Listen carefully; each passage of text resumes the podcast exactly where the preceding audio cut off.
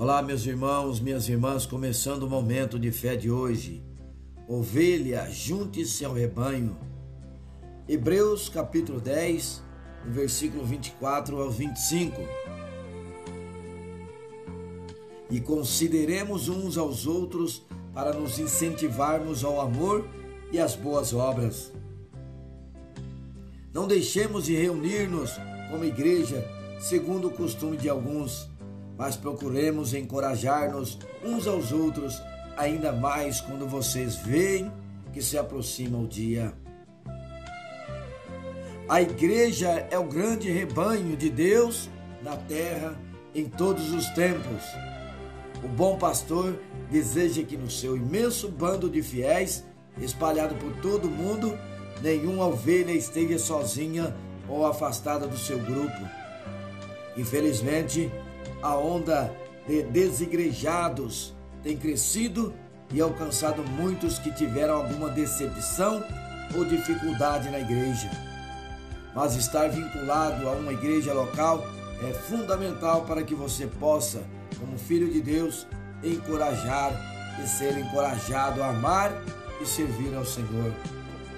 O versículo de hoje é totalmente claro a esse respeito. Não devemos deixar de nos reunir como igreja, como alguns fazem. Não há outra maneira de ser rebanho sem estar unidos uns aos outros. A unidade no corpo de Cristo faz parte dos planos de Deus para a sua igreja aqui na terra.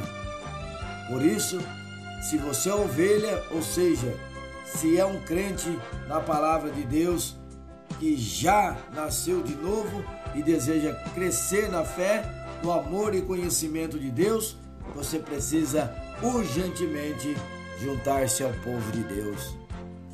Vamos falar com Deus agora, fale com Ele.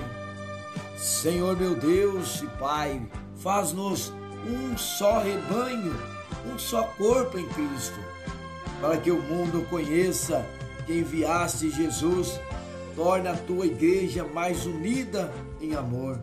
Ajuda-me a ser parte atuante e não esperar sempre receber algo das pessoas.